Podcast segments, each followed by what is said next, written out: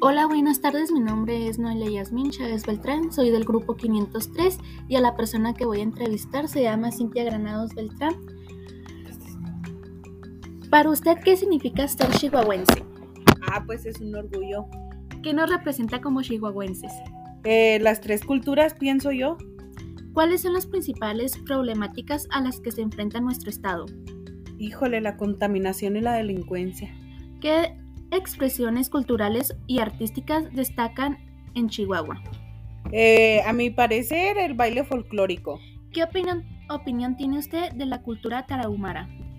Eh, sus artesanías y su dialecto muy interesante. ¿Qué opinión tiene usted de la cultura menonita? Pues que sus quesos son los mejores y son muy unidos en su comunidad. Muchas gracias.